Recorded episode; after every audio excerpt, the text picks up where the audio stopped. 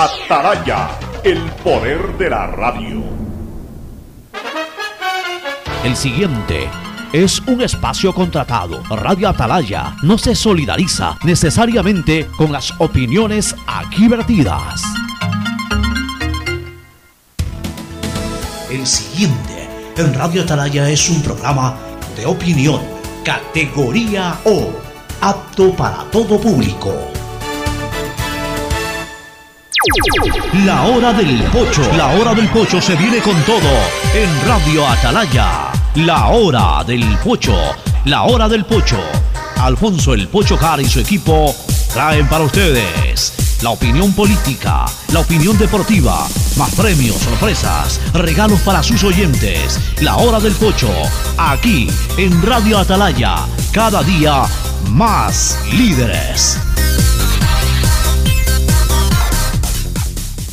Buenos días, este programa es auspiciado por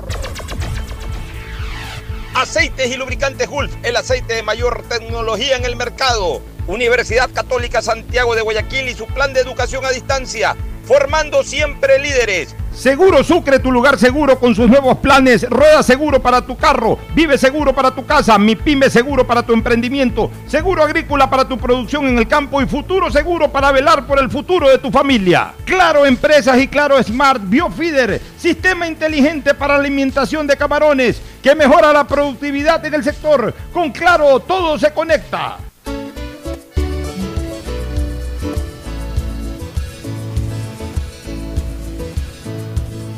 Camino sobre tu piel morena y siento tu latido. Y miro todo lo bueno que los dos hemos vivido. Te digo, solo hay razones para estar agradecido. Es lo que somos y lo que siempre hemos sido. Amigos. 680 Sistema de Emisoras Atalaya. En su año 77, Atalaya, Guayaquil y el Ecuador una sola cosa son. Por eso llegamos a la razón y al corazón de la población. Cada día más líderes, una potencia en radio y un hombre que ha hecho historia, pero que todos los días hace presente y proyecta futuro. En el Dial de los Ecuatorianos, este es su programa matinal, La Hora del Pocho, de este miércoles 23 de junio del 2021.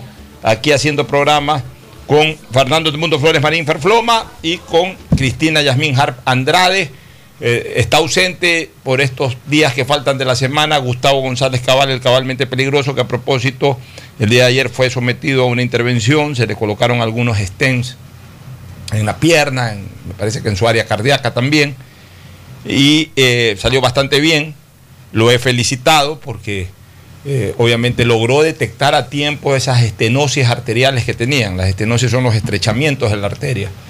Eh, logró justamente a tiempo, incluso casi que sobre la hora del, del- del cierre del partido, como se diría en términos futbolísticos, porque ya le comenzaba a afectar eh, a, a su- a la salud de su corazón este tema. Y eso fue lo que lo motivó, lo, lo impulsó a- a hacerse ya un chequeo integral y se dieron cuenta de que algunas arterias estaban un poco eh, obstruidas, eh, estaban también se les llama ocluidas. Y, y, por supuesto, pues les pusieron, le pusieron estos stents, que no son otra cosa que dilatadores físicos de las arterias. Y ahora pues su circulación debe de estar normal y yo estoy absolutamente convencido que con el descanso que va a tener en estos días, Gustavo se va a recuperar totalmente y el día lunes ya estará nuevamente dando opinión, pero obviamente guardando de todas maneras eh, un prudencial reposo. Así que si está escuchando Gustavo, felicitaciones, ya lo hicimos de manera privada también, pero nos satisface señalar de que su estado de salud en este momento está, está, está bien, o sea, ha salido del riesgo en el que se vio inmerso la semana anterior. Dicho esto, ahora sí el saludo con Fernando Edmundo Flores Marín Ferflome con Cristina Harp, que finalmente no pudo viajar ayer de Colombia a Estados Unidos, este, un retraso de la aeronave que la tenía que llevar a Estados Unidos motivó pues de que decida quedarse un día más en Bogotá y tomar quizás eh, esta noche ya el avión que la lleve a su sitio de residencia, pero igual Aquí está haciendo presencia a través del Zoom, como lo hace todos los días. El saludo primero de Fernando del Mundo Flores Marín Ferfloma al país. Fernando, buenos días. Buenos días con todos, buenos días Cristina, qué gusto verte, buenos días Pocho. Eh, sí, yo también tuve la oportunidad de comunicarme con Gustavo y me informó de lo que, cómo había terminado su, su tema de salud con los tres, stents, creo que es lo que le han, le han colocado y bueno, lo importante, como dice, lo detectó a tiempo y salió de este, de este problema. Espero que en pronto, muy pronto esté recuperado completamente y ya participando con nosotros. Estaba viendo que acaba de iniciar el partido de España de la Eurocopa. Que Con Eslovaquia, jugando- Con Eslovaquia. Pero hay una particularidad que leí ayer en, Mr. a Mr. Chip. Chips, de que cada vez que ha jugado con la camiseta blanca pierde. casi siempre pierde. Ha ganado dos partidos, ¿no? Ha ganado dos y ha perdido seis. Ha perdido seis y ha empatado dos. Pero eso yo le comentaba hoy día a José Antonio Briz, lo llamé solo para eso a José Antonio, impresionado de la capacidad de archivo y de información Increíble, que tiene ¿no? Mr. Chip. O sea, Increíble. se me ocurre a mí estar guardando como detalle hasta el partido en que juegas con camisa blanca o camiseta blanca y cómo quedas, ¿no? O sea, es impresionante el trabajo profesional que hace ese importante periodista español que tuvimos la oportunidad de, Estuvo acá, claro. de conocerlo la- el año pasado en uno de los seminarios que hizo el bichito del fútbol de Claro. Bueno, ahora sí vamos con Cristina Yasmín Harp Andrade desde Bogotá. Cristina, buenos días. Muy buenos días a todos los oyentes de Radio Talaya. Para mí siempre es un honor y un placer poder compartir con ustedes. Y bueno, un gran saludo a Fernando Flores Marín, Ferflama, y a ti, Alfonso. Y sí, bueno, aquí desde Bogotá, un día más, un día más para explorar. Como siempre dicen, de lo malo lo bueno. Así que eh, aprovechando de mis últimas horas aquí en el país vecino, Colombia. Bueno, perfecto. Siempre diciendo, pues, o refiriéndote a que te cuides, y más aún en un país que está muy convulsionado desde el punto de vista de las manifestaciones sociales. No hubo nada ayer, ¿no? En Cali, en Bogotá, no, no hubo ninguna novedad de, gente reclamando, ¿no? No, eh, en Cali, de hecho, ayer que estaba yéndome al aeropuerto, que me tomó dos horas ir de la casa de mi prima hasta el aeropuerto, cuando normalmente toma una hora, es porque eh, hay sectores en los que todavía hay protestas, pero justamente ayer comenzó eh, el ejército a, eh, a evacuar algunas, algunas áreas. Entonces se espera que para el final de esta semana ya las rutas de, de carreteras ya estén más, ya se pueda, ya se pueda manejar más tranquilo, con más tranquilidad. O sea, la estrategia del presidente colombiano ha sido aquella de deja que se cansen y ya cuando se cansen y ya por el mismo tiempo disminuya la intensidad de las manifestaciones y sobre todo la cantidad de gente manifestándose, ahí sí, ya cuando sean unos pocos sacamos el ejército de la fuerza pública para, para bloquearlos.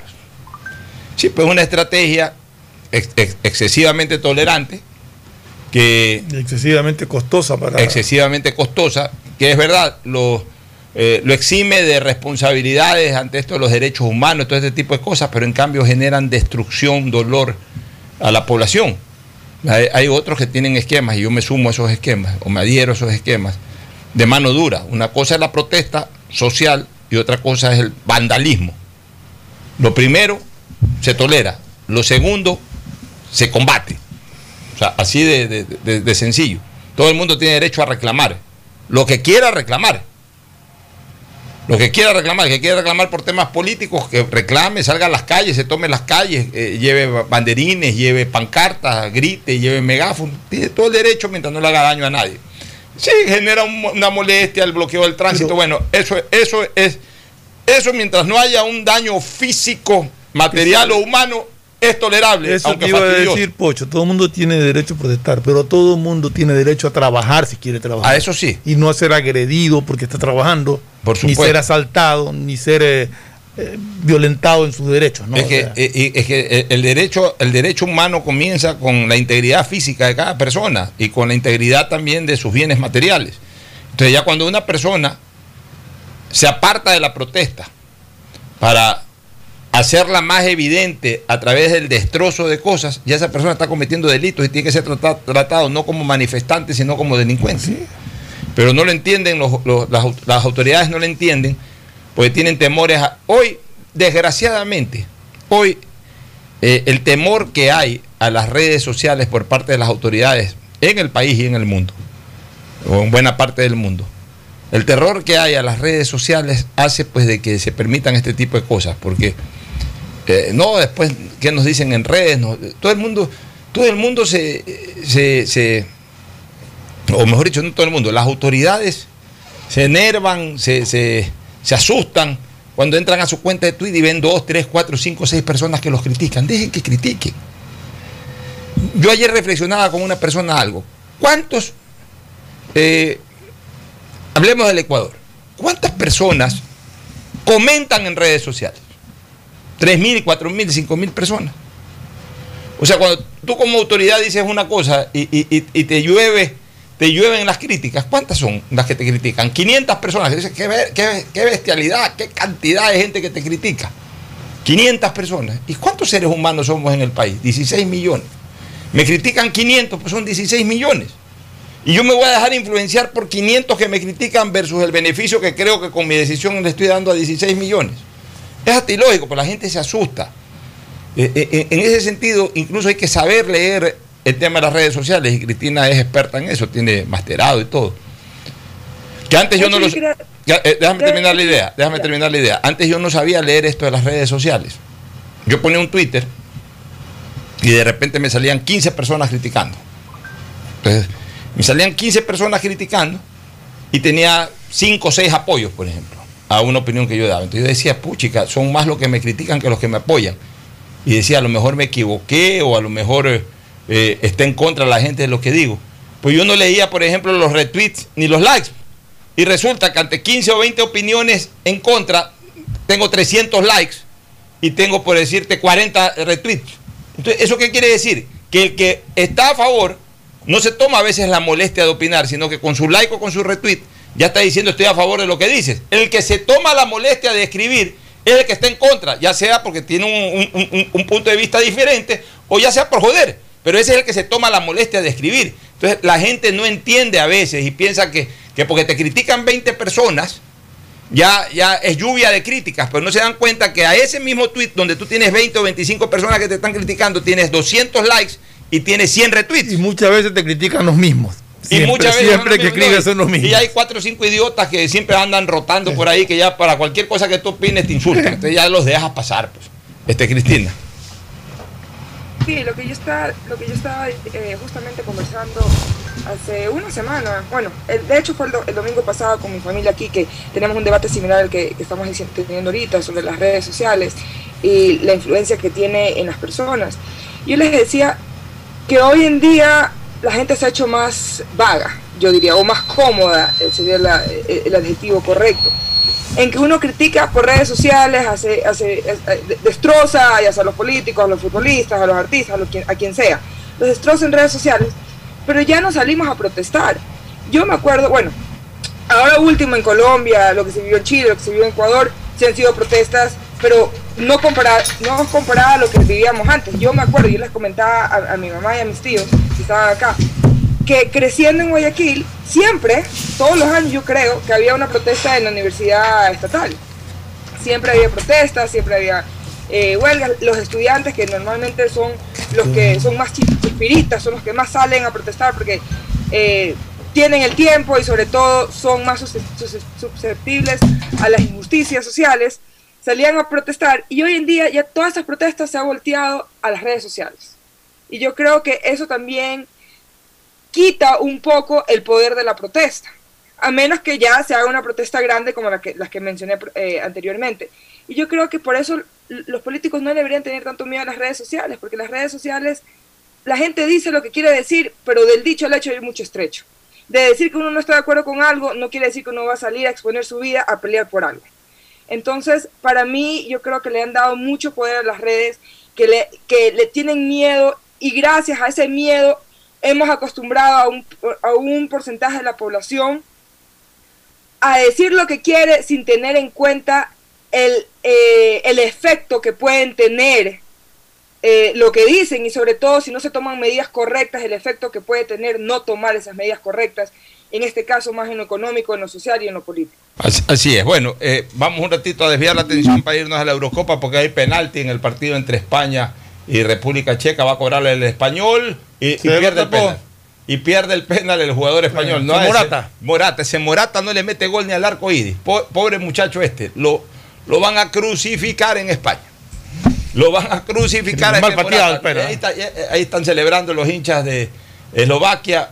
Es penal clarísimo. el problema es que Morata en esta Eurocopa ha fallado cualquier cantidad de goles y con este penal que falla, donde esto le cuesta la clasificación a España, lo matan, eh, eh, lo matan en- entre comillas, eh, lo matan a nivel de, ya lo van a comenzar a matar en redes sociales, en prensa, etcétera, una cosa, una cosa terrible realmente lo que va a vivir este muchacho, pero ese es el riesgo de, de asumir la responsabilidad de cobrar un penalti. El arquero acaba de bloquearle un tiro penal al equipo español. Bueno, vamos con los temas eh, importantes, digamos, de- de- del quehacer nacional e internacional. Quiero comenzar con este tema de la vacunación, Fernando. Me preocupa lo que está pasando en Israel, el país que superó ayer por primera vez en meses el centenar de positivos de COVID-19 en medio de un progresivo aumento de casos con más del 90% de infectados por la variante Delta, esta variante Delta que está asustando ahora Supuestamente ya está en América Latina también. que dicen que ya está, esta, esta de dónde nace esta variante Delta. De la es de India creo que es esta, sí. desde la India. En- entre los que el 40% estaba vacunado. Ya, a ver, el 40%, o sea que quiere decir que hay un 60% de gente que en Israel decidió no vacunarse que cayó con la enfermedad.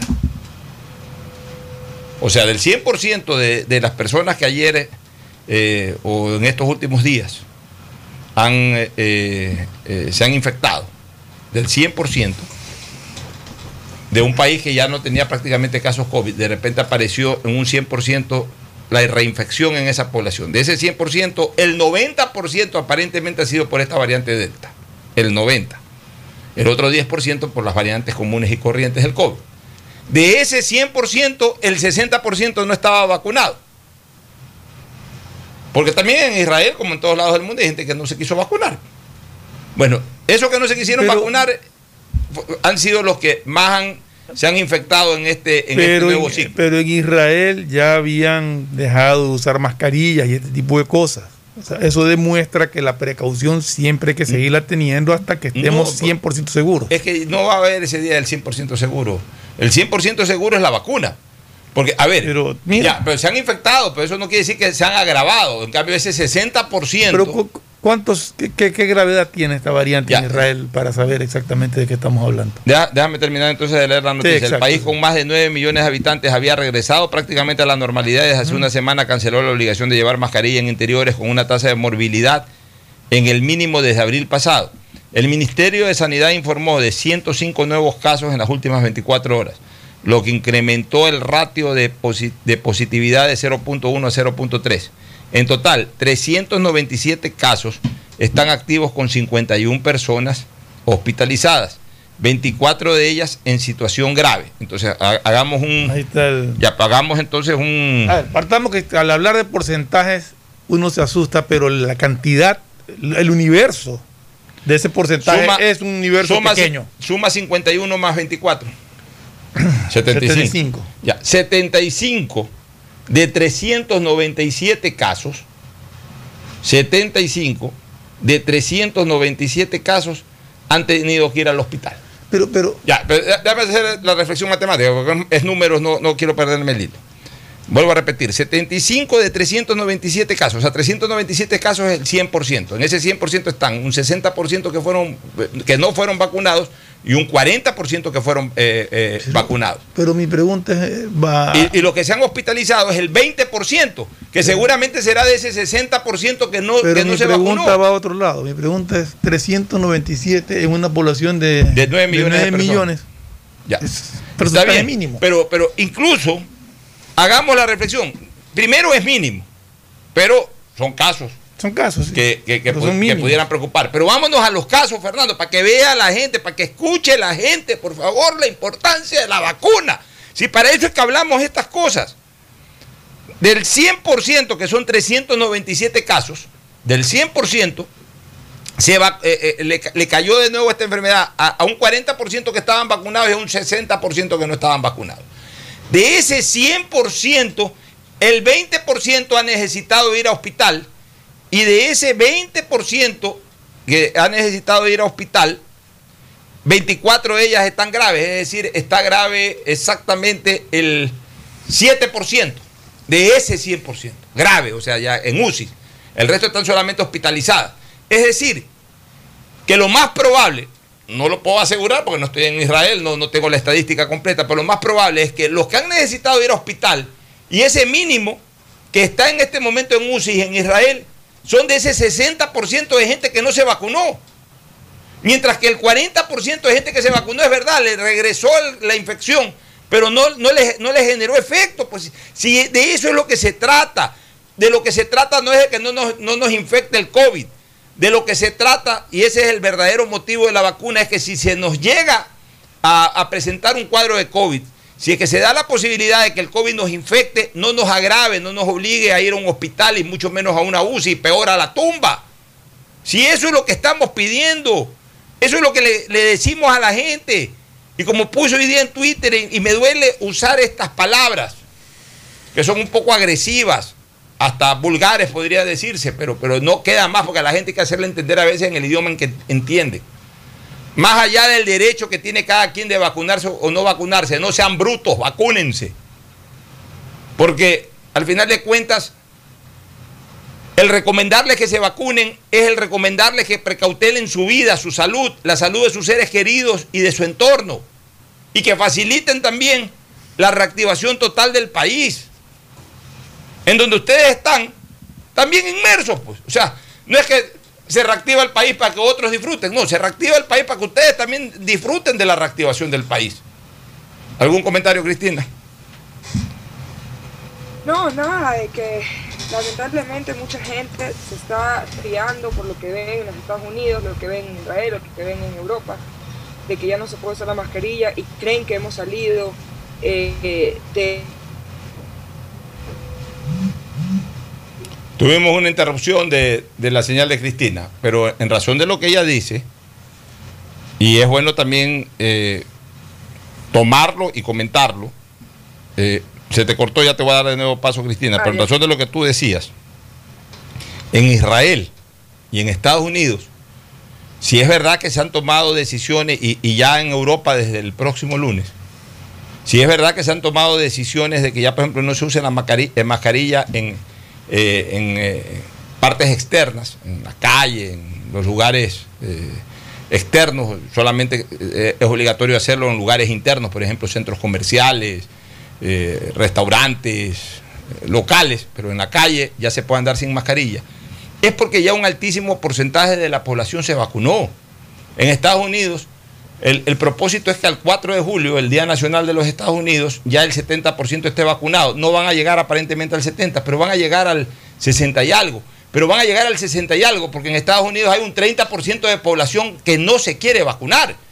Y yo diría, si, el, si al 4 de julio en Estados Unidos se llega a un 68, 67, 68%. Quiere decir que hay un 42% de gente que no se quiere vacunar. Porque en Estados Unidos ya el que no está vacunado es porque no se quiere vacunar. No es porque no hay vacunas, no es, no es porque no saben a dónde ir. Ya les están pagando hasta el Uber. O sea, ya en Estados Unidos, en este momento, si hay un americano que diga, que, que, que por ahí diga, yo no estoy vacunado, no hay ni siquiera que preguntarle por qué no estás vacunado, porque la respuesta es obvia, no se quiere vacunar. Entonces, ¿qué es lo que está esperando Estados Unidos?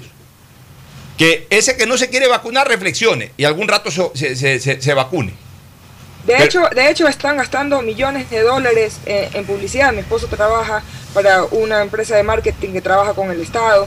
Y así como trabajó con el census y se gastó mucho dinero para poderle llegar a todos los americanos, para poderlos contar, lo mismo está pasando con, con la vacunación. Se está dando campañas explicándole a la gente lo importante que es la, la vacuna y tratando de, de, desmentir los mitos que se han eh, propagado en, en, Facebook, en Instagram, en WhatsApp y en otras aplicaciones.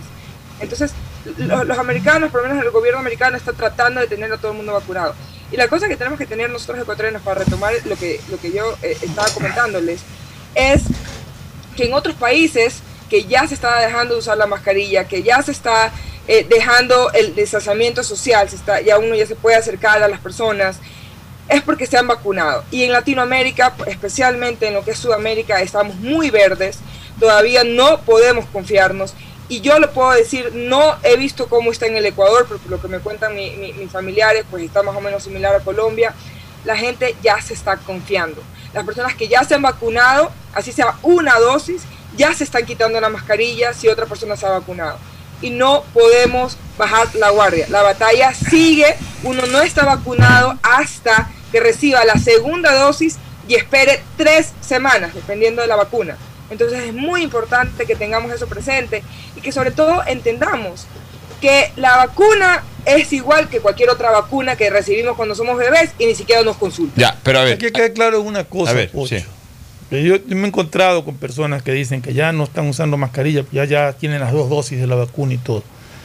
El usar la mascarilla no es para que no te dé el COVID, porque te puede dar igual. Pero el usar la mascarilla es justamente porque si te da, tú puedes ser asintomático y estar contagiando a las personas a tu alrededor. O sea, el cuidado hay que seguirlo teniendo hasta que cum- cumplamos con un 70% de vacunados en el país. ¿Qué es lo que está No haciendo? podemos hacer eso de decir ya no uso mascarilla porque ya me vacuné. No, porque Ya. puedes contagiar. ¿Qué es lo que está haciendo Israel? Que es lo- Israel lo que ha hecho es liberar en el momento que ya tiene vacunado cerca del 70% de, de- de su población, que es lo que está haciendo de alguna manera Estados Unidos a través de algunos estados. Ahora, hay que explicar, y, y yo creo que en eso sí está adoleciendo el Estado ecuatoriano. Y esa debe ser una de las tareas del actual gobierno. Explicarle a la gente, explicarle a la gente la importancia de la vacuna y no identificar tanto, Fernando, porque ese es el riesgo, no identificar tanto la vacunación con la inmunidad, que son dos cosas distintas. La inmunidad es que no te dé. La, eh, eh, inmunidad es que no te dé. Entonces, hay que, hay que explicarle a la gente y comencemos por explicarle al periodismo. Hoy hay un titular de un diario que para mí es un titular eh, que realmente no se, no se somete a la realidad, pero es porque la gente piensa eso, entonces titulan de la misma manera, porque los que escriben los titulares son personas. Dice, propagación de la variante Delta preocupa en Israel. Hay casos entre los ya vacunados. Entonces, el que lee eso, ah, pero mira, las vacunas no sirven para nada. Entonces mejor no me vacuno. No, la vacuna no tiene un- una finalidad inmunizadora. Inmunizadora es de que evita totalmente el ingreso del COVID. No, tiene una actividad parcialmente inmunizadora, parcialmente. O sea, en algunos casos, en algunas personas, que además esas personas acompañan con un sistema inmunológico fuerte, puede ser en un alto porcentaje de que sí estén verdaderamente inmunes, es decir, no le entra el virus. Pero puede darse el caso de que sí entre el virus. Lo que sí tiene la vacuna, que es lo más importante de explicarle a la gente, de hacerle entender a la gente, es que tiene un altísimo grado de efectividad para evitar los efectos letales del virus. Es decir, una vez que el virus entra, la vacuna te protege dentro de tu cuerpo. La vacuna no es un agente que te protege el ingreso. En parte sí, a veces puede ser que no. Pero en donde siempre sí es cuando ya el virus está dentro. Ahí evita de que las acciones del virus sean letales. Es decir, que te dé una pequeña gripe, que por ahí estornudes, que por ahí tengas una pequeña fiebre y hasta ahí llegas. Perdóname, Pocho. Puede ser totalmente asintomático. O puede ser asintomático. Y ese es el riesgo de aquellas personas que creen que porque le pusieron la segunda dosis, ya no puedo usar, ya no tengo que usar mascarilla. Puedes estar asintomático totalmente y contagiar a tus seres queridos. O sea que sigue cuidándote hasta que se cumpla con el programa de vacunación de por lo menos el 70% de la Salvo, población. salvo. Así, así, así, así es. Yo, yo de hecho les voy a contar algo que me pasó a mí recientemente. Yo eh, estaba en el taxi en Cali, del aeropuerto me llevaron a la casa de mi prima y me saqué la mascarilla porque me estaba mareando, porque era demasiado caliente y me la saqué un rato. El taxista ya estaba vacunado con una dosis. Y no me dio, no me dio remordimiento, no me dio cargo de conciencia hasta que llegué a la casa de mi prima. Ella tenía un gato, yo no lo sabía, y comencé a sentir una alergia terrible. Y comencé, eh, mi nariz comenzó a producir cosas. Y ahí fue cuando yo, lo único que se me, se me puso en la cabeza fue, ¿qué pasa si lo contagié a este señor? ¿Qué pasa si este señor muere por mi irresponsabilidad de haberme quitado la mascarilla, así sea cinco minutos? Entonces, eso también tenemos que tener en mente cuando nos quitamos las mascarillas, cuando no nos vacunamos, es que ponemos en riesgo la vida de otros. Sobre y todo. nuestros derechos terminan cuando comienzan los derechos de los demás. Ya, los, los derechos de uno terminan cuando comienzan los derechos de los demás. ¿Estamos de acuerdo con eso? Por eso, todavía en países como los latinoamericanos, en que el acceso a la vacuna es limitado, todavía tenemos que guardar esta prudencia que dice Fernando Flores y que dices tú, Cristina. Pero va a llegar un momento cuando ya el acceso a la vacuna ya no esté limitada y simple y llanamente las personas que no se han vacunado no lo han hecho por su propia voluntad y no por falta de acceso en que se acaba ese derecho. Ahí ya prevalece el derecho de la colectividad, de reactivarse, de vivir una vida normal. Porque tampoco es justo que ya cuando eso ocurra, dígase noviembre, diciembre, enero del próximo año, en que eh, se haya vacunado un 70, 75% de la población y haya un 25% que no le dio la gana de vacunarse que ahí están las vacunas pero no van porque no les da la gana de vacunarse, tampoco es justo afectar el derecho de la colectividad, de la gente que sí se ha vacunado, a no vivir una vida normal, porque esto no es una vida normal, porque lo de la mascarilla no es una vida normal, porque lo del distanciamiento no es una vida normal. Es una vida obligatoriamente hoy anormal, porque lo normal es integrarnos, lo normal es vivir sin nada que nos cubra la cara, eso es lo normal y a eso tenemos que, que volver. Pero tampoco podemos ser impedidos de aquello solamente por la voluntad de una minoría que no le da la gana de vacunarse. Ahí se acaba el derecho. Ahí prevalece el derecho de, de- los que sí tomaron esa decisión. Pero ahí, ahí tú lo solucionas, aunque va a sonar un poco raro lo que digo. Simple y llanamente, como todos tienen derecho, y yo tengo mi local comercial, yo tengo el derecho de reservarme el derecho de admisión. Señor, su certificado de vacuna, no tengo, no entra. Así de sencillo, y la gente se va a encontrar limitada a ingresar a sitios por no haberse vacunado. Podrá circular libremente por las calles. Sí, pues ahí te van a Porque no lo por puede- discriminación. No es discriminación. Eso no es discriminación. No lo estoy dejando entrar no por, por eh, su orientación sexual, ni por su ni por su raza, ni por su idioma, ni por nada. Simple y llanamente estoy exigiendo un certificado de vacunación. No tiene, no me ponga en riesgo a las personas que están adentro. No lo recibo. De la misma forma, de la misma forma como hoy en día te, te piden para entrar a un país, por ejemplo, te piden eh, una, una- una vacuna o te piden también un- el examen del COVID. O sea, eh, de, de hecho, discriminación, no sé cómo es en, en- en Estados- en Ecuador, pero en Estados Unidos, de acuerdo a la ley, es solamente discriminación si es sexo, religión, orientación sexual, o sea, sexo quiero decir Raza. género, ¿no? Orientación sexual, raza o país de origen.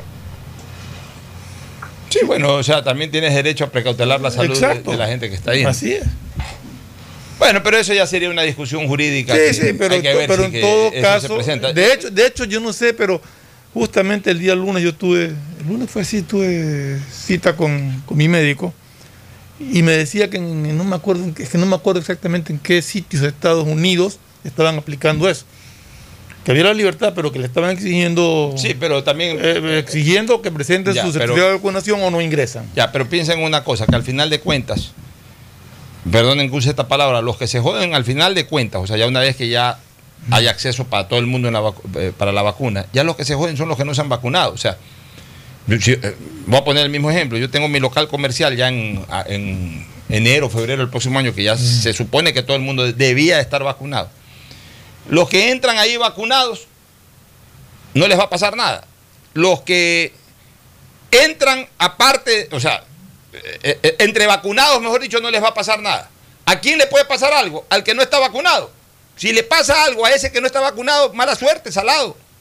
No, Al no, no, hospital. pero uno que no está vacunado entra e igual te puede contagiar, Sí, porque la vacuna no te impide. Ya, pues estás vacunado, o sea, no te va a pasar Pero nada. es que- Pero es que, Es que ahí, ahí ¿sabes viene, es que ahí viene la cadena, porque tú no sientes nada y después vas Ya, y pero, contagias ya, a alguien. ya, pero contagias a quién, al que no se vacunó en enero. no, señor, con- puede contagiar a alguien. Ya, y al que está vacunado no le va a pasar nada, pues Fernando. Es que ya No, tampoco se puede ver, manejar no, eso no así. necesariamente. A ver, hay un 2%, un 3% dependiendo de la Sí, vacuna. pero también- Que, que sí, puede- sí se puede empeorar. Y no solamente eso. También es importante eh, tener algo en cuenta que tal vez complique la idea de, de Fernando. Y es las personas que médicamente no se pueden vacunar. Sí. Era algo que teníamos que Ya, haberles ya, pero- preguntado ya. ayer a, a los dos doctores. pero esa persona- Entonces, Eh, ya, ahí viene ya, pero esa qué pasa con ellos. Ya, esas Nos arriesgamos. Ya, esas personas que por, por una prescripción médica no pueden recibir la vacuna, cosa que yo incluso la dudo, pero bueno, digamos que Pero es es así. así, o sea, no importa que la dudes, es así. Ya, bueno, ya, digamos que es así, pues bueno, esas personas tendrán que mantener su cuidado eternamente. En todo caso, nuestro consejo es que se vacunen. y todo eso. Que Así se es. vacunen. Lo que nosotros queremos Acaba de ver el gol de España. Bueno, menos mal para España, no va ganando 1-0. Bueno, Autogol. pero ya, pues, con la victoria Sí. España. Bueno, y- porque además clasifican y- y- tres por grupo, con excepción, o sea, No, de, los, de los clasifican- seis grupos clasifican cuatro, Cuatro terceros. Cuatro terceros. Correcto. Entonces, eh, España si gana hoy día hace cinco puntos y con cinco España puntos ya- clasifica, ya, sí. ya está clasificado, sea segundo, sea tercero, no importa, aunque va a quedar segundo si es que gana. Bueno, nos vamos a la pausa. Bueno, y, y pero antes, antes, antes de irnos a la pausa y terminar con el, el- el tema del COVID, mi recomendación es no solamente que se vacunen, sino que también usen la mascarilla. Hay países en Asia donde siempre han usado la mascarilla, o por lo menos los las últimas décadas han usado la mascarilla, y ya es el estilo de vida. Y la contaminación también es factor de eso, así que por favor usemos las mascarillas, cuidémonos. Mucha gente no ha tenido alergia, no ha tenido gripes gracias al uso de la mascarilla, así que no desperdiciemos una oportunidad que se nos da, que es usar la mascarilla y vivir una vida más saludable. Sí, puede ser más saludable, pero tampoco se puede vivir toda la vida con mascarilla. Eh, eh, y a veces... eh, ya- ya- Hay ya países te- que lo hacen, hay países bien, que lo hacen y ya no, es la pues. costumbre. Ya, pues nosotros no, pues, o sea, ¿por qué tenemos que nosotros hacer lo que otros países hacen? Pues, o sea, nosotros no, pues, o sea, ¿Por qué es necesario? no es Porque necesario. pues, porque necesario el ambiente está contaminado. Ya, porque, no importa, Porque la- las enfermedades existen. Ya, está Entonces, bien, pero- no, no hagamos de, no hagamos de la mascarilla un enemigo. Es lo No, que no, quiero decir. a ver, yo no estoy di- diciendo que la mascarilla es un enemigo, pero tampoco podemos vivir toda la vida con mascarillas. pues, o sea, la mascarilla es una eh, necesidad en este momento de emergencia, pero nada más. No puede ser ese ya nuestro comportamiento toda la vida, pues andar con mascarilla toda la vida. Yo discrepo, a mí no me parece una mala idea. Está bien, pero bueno, yo, yo, yo, yo al menos en algún momento me voy a sacar la mascarilla. Si quieres tú quédate con la mascarilla toda tu vida, ya es tu problema. Pero yo me voy a sacar la mascarilla en algún momento. Yo Ya- no ya me sacaré la mascarilla sacando. hasta que no esté completamente seguro de que no contagio a nadie y de que no voy, de que ya este virus por inmunidad general ya no, no nos afecta. Yo Así sí es. tengo. Vámonos a una pausa, retornamos con más análisis Gracias. político. El siguiente es un espacio publicitario apto para todo público. En invierno las lluvias son fuertes. Para evitar inundaciones debemos trabajar juntos, tomando medidas preventivas para mantener siempre limpias las alcantarillas. Si está lloviendo, evita sacar la basura. Revisar obstrucciones sobre los pozos, sumideros y demás estructuras que impidan el desagüe de las aguas lluvia. Y sobre todo evitar salir de casa cuando haya fuertes lluvias. Recuerda informarte siempre por canales oficiales. Juntos podemos evitar que el invierno afecte nuestra ciudad. EMAPAC y la Alcaldía de Guayaquil trabajan por ti. Si quieres estudiar, tener flexibilidad horaria y escoger tu futuro, en la Universidad Católica Santiago de Guayaquil trabajamos por el progreso en educación, ofreciendo cada día la mejor calidad. Estamos a un clic de distancia. Contamos con las carreras de marketing, administración de empresa, emprendimiento e innovación social, turismo, contabilidad y auditoría, trabajo social y derecho. Sistema de Educación a Distancia de la Universidad Católica Santiago de Guayaquil, formando líderes siempre. cumpleaños a ti, feliz cumpleaños a ti, feliz cumpleaños Jorge, feliz cumpleaños a ti. Hoy Jorge cumple un año más de haber vencido su cáncer. Y Solca, 70 años ayudando en su lucha. Hoy somos la institución con más experiencia en la detección temprana, diagnóstico y tratamiento del cáncer en el Ecuador. Solca, 70 años dando esperanza de vida. Tu hogar es el centro de reuniones donde nace el amor y donde vives los momentos inolvidables con tus seres queridos. Convive seguro, seguro de hogar. Asegura tu patrimonio anticipándote a cualquier eventualidad con la confianza de proteger tus mejores recuerdos. Para mayor información, contáctanos al 1-800 Sucre conmigo 782732 o cotiza con tu broker de confianza. Somos tu lugar seguro. Las soluciones empresariales de Claro contribuyen al desarrollo del sector productivo del país. Un ejemplo es Claro Smart Biofeeder, solución para la alimentación automática del camarón que optimiza los factores productivos, acelera su crecimiento y mejora la conversión alimenticia. Con Claro Smart Biofeeder, el sector camaronero es más competitivo en el mundo. Conoce más en claro.com.es slash empresas. Con Claro, todo se conecta. En invierno las lluvias son fuertes. Para evitar inundaciones debemos trabajar juntos, tomando medidas preventivas para mantener siempre limpias las alcantarillas. Si está lloviendo, evita sacar la basura. Revisar obstrucciones sobre los pozos, sumideros y demás estructuras que impidan el desagüe de las aguas lluvia. Y sobre todo evitar salir de casa cuando haya fuertes lluvias. Recuerda informarte siempre por canales oficiales. Juntos podemos evitar que el invierno afecte nuestra ciudad. EMAPAC y la Alcaldía de Guayaquil trabajan por ti. Recuerda usar mascarilla, lavarte las manos de 20 a 30 segundos y mantener distancia social. La pandemia no se ha terminado y cuidarnos es un compromiso de todos. Un mensaje de Urbaceo y el municipio de Guayaquil. Nuevas obras para Guayaquil. Inicia la construcción del sistema de agua potable en los circuitos del sector Nueva Guayaquil, que beneficiará a más de 10.000 habitantes. Además, se condonaron todas las deudas a los ciudadanos que se abastecen por piletas en Nueva Guayaquil. Agua limpia y potable para todos. Tu bienestar es primero. Por mi Guayaquil, la nueva ciudad. Alcaldía de Guayaquil. Detrás de cada profesional hay una gran historia. Aprende, experimenta y crea la tuya. Estudia a distancia en la Universidad Católica Santiago de Guayaquil. Contamos con las carreras de marketing, administración de empresa, emprendimiento e innovación social, turismo, contabilidad y auditoría, trabajo social y derecho. Sistema de educación a distancia de la Universidad Católica Santiago de Guayaquil, formando líderes siempre. Que es mejor nunca tener que escuchar. Porque cada motor es diferente. Desde hace 104 años, Lubricantes Gulf mantiene la más alta tecnología y calidad en línea de aceites para motores a diésel y gasolina. Está hecho con una fórmula especial para dar excelente protección a todo tipo de motores, evitando el desgaste prematuro de pistones, anillos y árbol de levas, ayudando a mantener limpio el motor y libre de depósitos que se forman por las altas o bajas temperaturas. Dele a su motor lo que se merece. Lubricantes Gulf, la más alta tecnología en lubricación. 104 años preservando la vida de su motor. Lubricantes Gulf. Gulf es más lubricante.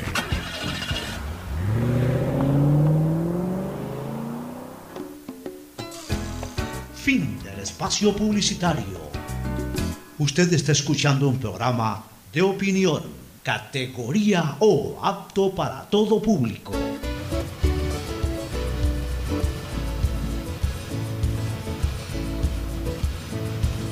Camino sobre tu piel morena y siento tu latido.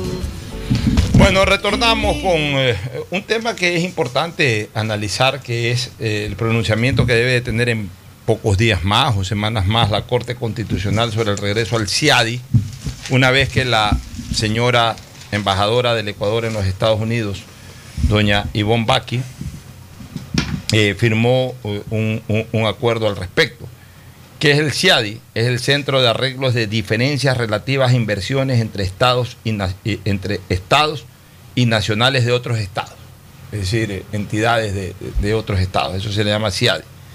El día lunes pasado, la embajadora Ivonne Baki eh, firmó justamente un- un- una especie pues, de convenio o, de acuerdo al respecto, pero existen eh, distintos criterios al respecto eh, que pasan por eh, la constitucionalidad o no de, de esta situación.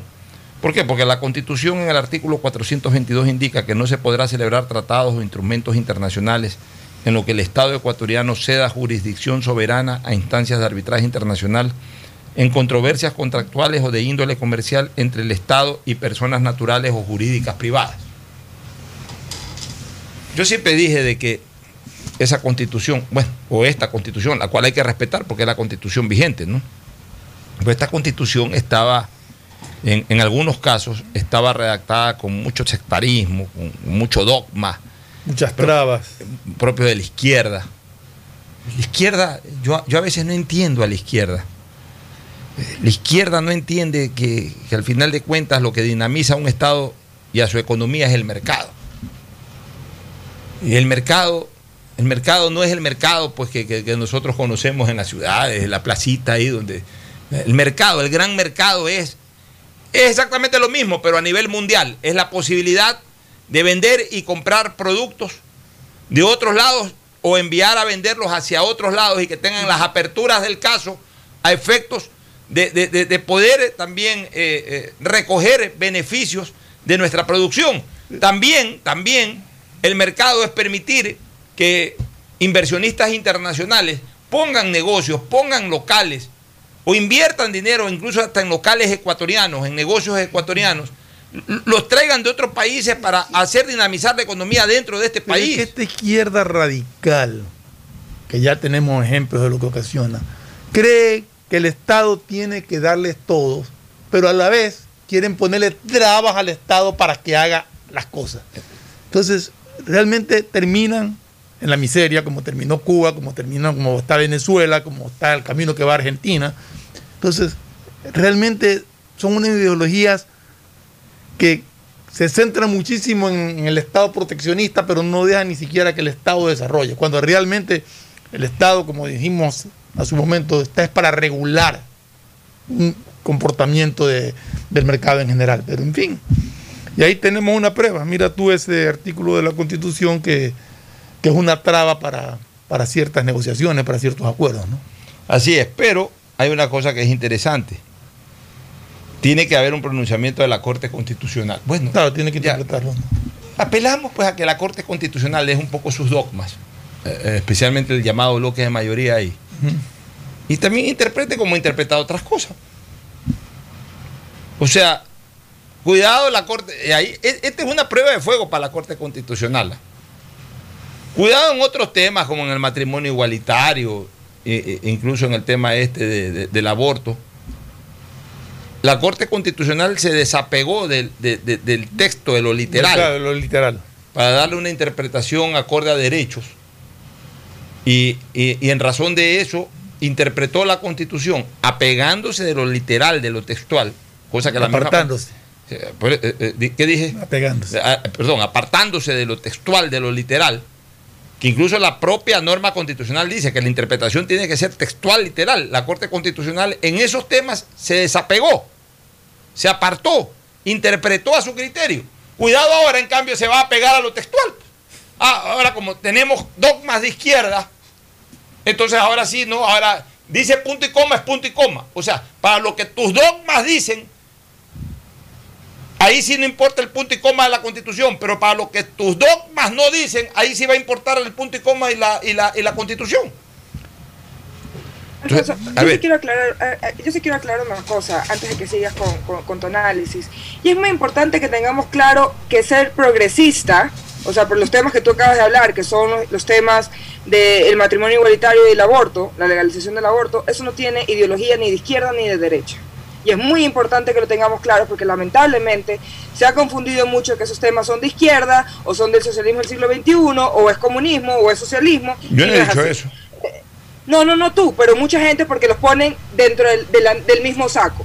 Y eh, legalizar el aborto y, y la, y, el, y legalizar el matrimonio igualitario no tiene nada que ver con la ideología ni de izquierda ni de derecha. Ya está bien, pero y es muy importante dejar Ya. eso claro. Pero en todo caso, las personas que están ahí en la Corte Constitucional, en, en- en- en un bloque de mayoría,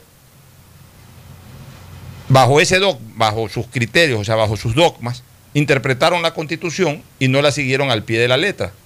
Ok, perfecto, ya fue aceptado aquello, ya aquí en este país por lo menos matrimonio igualitario existe, más allá de que se casen y se divorcien enseguida, pero eso puede pasar también en parejas heterosexuales, eso no hay problema. Eh, está todavía corriendo los tiempos y, los procesos y los procedimientos que hay que hacer para el tema este que también interpretaron del, del- del aborto por violación. Ok, perfecto. Se desapegaron de la norma textual de la Constitución, la interpretaron. O sea, aquí lo que estoy hablando es de que la Corte Constitucional asumió un rol, el de interpretar incluso alejándose del texto constitucional, de lo literal del texto constitucional. Entonces, que no, que no sea en cambio ahora lo contrario. Es decir, para esto que beneficia al país, para esto que le va a dar seguridad jurídica internacional al país, Que no caigan ahora con el argumento de que no, la constitución dice esto con punto y coma, y entonces como la constitución dice esto con punto y coma, no nos podemos aportar y tiene que resolverse o interpretarse tal cual como lo dice con punto y coma. Porque entonces ahí sí vamos a decir los ecuatorianos, ah, o sea que el punto y coma sirve para esto, pues no sirvió para lo otro. O sea, si ya se declararon interpretadores de la constitución más allá de lo textual, bueno, porque interpreten la constitución en este tema también más allá de lo textual. Que le den una verdadera interpretación que le permita al país en un momento determinado reforzar su seguridad jurídica internacional, que los- porque necesitamos ahora que, mira, mira lo que está pasando en Perú, es terrible. En Perú todavía no definen el candidato a la presidencia y ya se han, ya, ya, ya se han retirado del sistema financiero 13 mil 13 millones de mil dólares. millones de dólares se han retirado. Ya, increíble. entonces, a ver, es terrible para el Perú, pero es beneficioso para Ecuador, aunque, aunque suene un poco cruel lo que estoy diciendo. Porque buena parte de esos 13 mil millones de dólares que se están retirando no son del ciudadano común y corriente peruano, es del inversionista peruano, es del inversionista internacional, que ya antes de que cambie el gobierno, está pensando de que ese gobierno no va a dar las facilidades para la inversión extranjera y están comenzando a retirar su dinero para redepositarlo en otro lado, para reinvertirlo en otro lado. Aleluya, aquí estamos los ecuatorianos. Tenemos un gobierno que tiene mentalidad abierta para eso, casi que se va a convertir en un lunar de la región. Porque olvídate, Chile pierde las elecciones. Sí, este, Chile está con la izquierda. Chile está con la izquierda radical, Chile pierde, pierde la- ni siquiera va a ganar las elecciones en Chile. eh, este, estos movimientos de izquierda moderada que han venido No, no, gobernando, son tipo. Bachelet, nada. Va a ganar la izquierda radical, más claro la chavista, más claro la castillista. Ya, la, la de Lo mismo, en, ya. lo mismo en Colombia. En Colombia, no Colombia te, no- también no te Petro- sorprenda de que Petro gane las elecciones. A Maduro, no lo, peor ahora, no lo va a sacar nadie de ahí de, de Venezuela. Entonces vamos a ser el lunar de la región. Y, la gente que va a retirar inversión, porque, a ver, los que vinieron a invertir en, América Latina es porque saben que el mercado latinoamericano es el, ideal para ellos que están invirtiendo, en eso. No es que esa plata se la van a llevar a Europa, porque ellos tienen otro tipo de inversión en Europa para la gente que... eh, Inversiones acordes al- al vivir de la gente en Europa. Ellos tienen otro tipo de inversiones en Estados Unidos acorde a la gente que vive en los Estados Unidos. El que invierte en América Latina invierte acorde a, los recursos que tiene América Latina, al- a la idiosincrasia que tiene América Latina. Entonces vienen e invierten en razón de eso. En el momento en que Chile se convierte en una amenaza, Perú ya una amenaza real, que ya, ya dejaría de ser amenaza, sino ya una cosa real, una cosa peligrosa real. Colombia se convierte también en una amenaza, con la posibilidad de que gane Petro. Y con un gobierno recién estrenado como el de Guillermo Lazo, que es un gobierno de una visión económica totalmente distinta a estas. Ecuador es el punto pues, para reinvertir, pero necesitamos darle seguridad jurídica. Necesitamos que los inversionistas sepan que van a tener una relación bilateral con el Estado ecuatoriano, en el sentido de que lo que me ofreces acorde a la ley lo vas a cumplir, pero si en un momento determinado no lo cumples, tengo derecho a litigar afuera. Tengo derecho a litigar afuera, porque adentro, obviamente, la, justicia puede, eh, eh, va a estar contaminada de alguna u otra manera por la influencia política y tengo todas las de perder. Entonces, en el momento en que Ecuador dé estos pasos de seguridad jurídica internacional, viene el inversionista. Mientras el Ecuador no dé estos pasos eh, seguros hacia, la, a- hacia reforzar justamente eso, la seguridad jurídica, el inversionista no va a venir.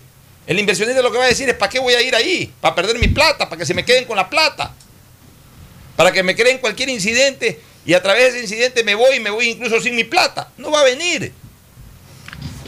Ahorita, las, es, cartas, vamos a ver ahorita las cartas se nos- Sí, sí, ahorita las cartas se nos, ahorita las cartas se nos está poniendo para los ecuatorianos muy bonitas. Solamente el hecho de que tenemos también el dólar que de una forma u otra da una estabilidad económica a un país. Eh, para el inversionista esto también es muy importante. Entonces tenemos que aprovechar estas oportunidades que se nos están dando. Este momento, como lo he venido diciendo hace ya semanas, histórico que el Ecuador tiene de renacer y de poder eh, eh, crecer como país. Y como somos un país relativamente pequeño, va a ser mucho más fácil ver ese crecimiento mucho más rápido. Así que esperemos que la gente que tiene que, hoy, hoy toman partido y que juegan este partido tomen las decisiones correctas para así eh, ayudar a 18 millones de ecuatorianos que estamos esperando mejores días. Mira, el 85% de los países en el mundo, es decir, 164 de 193 países que pertenecen a las Naciones Unidas han firmado este convenio con el CIAD. Y ahí hay un- una explicación muy interesante de... Porque aquí el que está ahorita levantando eh, polvareda es este exministro de Correa, Diego Borja, que nos resultó un socialista cuando yo lo conocí. El año 2006 era hasta representante de los sectores productivos de la sierra en el ámbito de la, de la floricultura. Era floricultor. Y de repente se nos hizo un socialista. Est- Estos son los típicos em- empresarios oportunistas que andan, se, se- se visten de empresarios, aparecen como empresarios, pero apenas pueden tener una, una- un camino de entrada hacia el poder, se meten sin importarles por dónde caminan. Lo que quieren es estar en el poder. Y ya obviamente como quedan identificados y posiblemente marginados, ya les aparece el resentimiento, ya se adoctrinan también y ya son uno más de ellos. ¿no? Ellos son los responsables de esto. Ya, así es. Pero aquí Edgar Neira Orellana, experto constitucionalista, reconoció que la constitución establece aquello, pero aclaró, que el convenio del CIADI no, supo- no supone ninguna cesión o renuncia de jurisdicción soberana. Explicó que el CIADI es un organismo internacional del Banco Mundial, no un órgano jurisdiccional que absuelve conflictos. Es un centro al que pueden someterse los estados a partir de contratos firmados y del cual ya son parte 155 países. Ninguno de estos países ha hecho una sesión soberana. Y, y no son 155 países, son 164 países. todo o sea, caso los son- otros 164 países que están regalando su En soberanía. todo caso, son cosas necesarias para el país, la firma de estos tratados que nos tienen que ayudar a abrir puertas y a conseguir que los inversionistas no tengan temor en venir a, a invertir al Ecuador por la inseguridad jurídica que siempre nos ha caracterizado. Esperemos que se corrijan estas, estas fall- fallas que tenemos acá. Bueno, en estos todo momentos- caso, te iba a decir que España se puso 2-0 al 2 a 0 ya. en los Con eso- descuentos del primer tiempo, Laporte anotó el segundo. Ya, con eso está prácticamente asegurando su clasificación, más allá del penalti que falló. También a esta, a esta hora, estamos hablando de casi las 12 del día, hora de, de Ecuador, casi la 1 de la tarde, hora de la costa este de los Estados Unidos, está siendo sometido a, a la intervención quirúrgica el presidente de la República, el señor Guillermo Lazo Mendoza, a quien ya le deseamos suerte de manera privada, pero públicamente pues también deseamos que esa cirugía que en este momento se está desarrollando salga de la mejor manera y el presidente no solamente pues que salga bien, sino que en poco tiempo más recupere totalmente su movilidad eh, sin, sin necesidad de ningún tipo de soporte o ayuda, que es el objetivo por el cual se ha ido a someter a esta, a esta intervención, que no deja de ser complicada porque es una intervención del sistema nervioso a nivel de la médula, pero que es mucho menos invasiva, según él mismo me lo contó hace unos días atrás. Así que la mejor de las suertes para el presidente Lazo, ojalá esta tarde ya tengamos noticias de que ha salido bien, que está eh, convaleciendo y ya la próxima semana lo tengamos nuevamente al frente del país. Nos vamos a una pausa deseándote, Cristina, porque luego retornamos al deporte, deseándote que ya te puedas embarcar esta noche y que ya mañana estés en los Estados Unidos, pero sí cuéntanos un poquito tu experiencia en Colombia, eh, ya más allá de las bullas, de, de los relajos, de, que han sido mucho menos, y esa es una buena noticia que nos has aportado al programa, de que ya la cosa en Colombia no está tan incendiada como estuvo semanas atrás.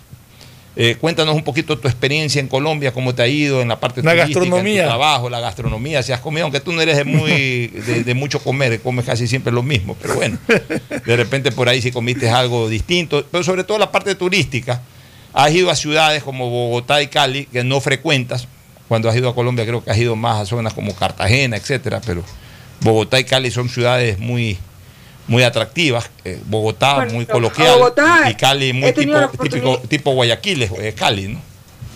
He tenido la oportunidad de visitar Bogotá cuatro veces. Cali sí fue mi primera vez y me llevé una grata sorpresa porque Cali es igualita a Guayaquil. Así es. Yo me sentía que estaba en casa. Y, y lo más irónico es que Santiago de Cali, Santiago de Guayaquil. Yo Cali pare- ah, El clima, las iguanas, todo me recibió tal cual como que si hubiera estado en mi casa. Así que fue una grata sorpresa. No recorrí mucho porque Cali en lo turístico no tiene mucho, eh, más allá de la salsa, del baile y todo, y por pandemia pues obviamente no es conveniente ir a, a buscar esos ambientes, ¿no? Eh, lo que es Bogotá, Bogotá es precioso, lo único que sí uno tiene que tener un poco cuidado ya que es una ciudad un poco peligrosa, Eh, Sigue yo la verdad no la sentí tiene años, peligrosa. tiene años con, con Yo no la peligro. sentí peligrosa para nada. La verdad es que yo para sentirme con miedo solamente en los lugares que sé que me ha pasado algo, de ahí no siento miedo a nada. Entonces yo no lo sentí peligroso, pero mis primos me decían que había que tener cuidado, que, eh, que Bogotá se ha vuelto muy, muy peligroso en los últimos años. Eh, con un clima delicioso, Bogotá pues sí tiene muchas cosas que ofrecer, muchos de sus museos más icónicos eh, son gratuitos, como es el Museo de Botero, el Museo de Oro, eh, también está el Museo de Esmeralda, que cuesta creo que un dólar o dos dólares, que vale mucho la pena visitar. Y, y más que nada tuve la oportunidad esta vez de ir a visitar Villa de Leyva, que es a cuatro Ah. horas de, de Bogotá, que es una ciudad que quería visitar, un pueblo que quería visitar hace Sí. mucho tiempo. Visité eh, Villa de Leyva, paré en el puente de Boyacá, ahí un poquito para hacer parte histórica de la batalla de Boyacá y, y bueno, como gracias a esa batalla también pues nos liberamos todos eh, de los españoles. Y también visité una ciudad que se llama Rasquín, si no me equivoco, súper colorida, súper divina, la verdad, muy recomendable de visitar. Y para los que estén interesados en ver mis historias de Colombia, los invito a que me sigan mi cuenta de Instagram, Oye. Travel de Viajar, T-O Blanc. Eh, ahí voy a comenzar a subir, de hecho, hoy las historias de Colombia. Estaba atrasada una semana porque estaba terminando con mi viaje de, de México. La verdad es que mi viaje a México y mi viaje a Colombia pues se me mezclaron. Entonces, desde hoy voy a comenzar a subir mis, mi- mi- mi- mis historias aquí paseando por Bogotá y por Cali, así que lo espero Oye, ya en mi Cristina, ¿y la Catedral de Sal? ¿Has ido? Ah, sí, por supuesto. Eh, he ido tres veces. Ah. Eh, esta vez fui con mi prima porque la quería llevar. ¿En dónde? ¿En Bogotá? En Bogotá. Sí, cerca de Queda- Bogotá. Bueno, queda en Chiquiqui. En Chiqui- Chiquirá. Chiquinquirá. que queda más o menos a una hora de Bogotá. Eh, es una iglesia o una catedral hecha en una Una cueva, cueva. sino Es en como una cueva. mina Sí, de sal. una mina de sal. Una mina de sal. Y todo está hecho de sal. Eh, es O sea, una- más salada una no puede ser muy bonita. Más salado. Es muy pues, linda. Lo único- Es muy linda. Lo único, es, es muy linda, lo único es que ahorita la entrada sí me pareció un poco cara, por persona estaba en 20 dólares si Ah, eres internacional y 10 dólares si eres nacional, me pareció un poco cara la, la- la- la entrada a la iglesia, pero bueno, ahí de hecho el sábado pasado se hizo el recibimiento al ganador eh, en, bicicleta, si no me equivoco, fue el A Giro de Bernal. Italia, puede ser. Bernal. Sí, Sí. sí. Eh, justamente él es de ahí. Ganó el de Italia, sí. Él es de allá, él es de. Chiquinquirá, sí. Oye, este, bueno, yo Bogotá he ido varias veces. Por supuesto, todos tus eh, podcasts y todas estas cosas tendrán mi correspondiente retweet, como siempre. Eh, yo he ido varias veces, yo he ido varias veces, no, no varias veces, he ido a ver a Bogotá. La primera vez que pisé Bogotá fue el año 88. El año 88 que fui a cubrir una final de campeonato colombiano, porque el, el campeón y vicecampeón de Colombia tenían que jugar contra Emelec y Deportivo Quito, que habían sido campeón y vicecampeón en Ecuador. Fui a cubrir la final del fútbol colombiano, me fui a Medellín, luego a Barranquilla y de regreso me regresé con Millonarios. En el mismo avión de Millonarios que había quedado campeón, me regresé a Bogotá. Y yo cogí el avión al día siguiente, Bogotá, Guayaquil.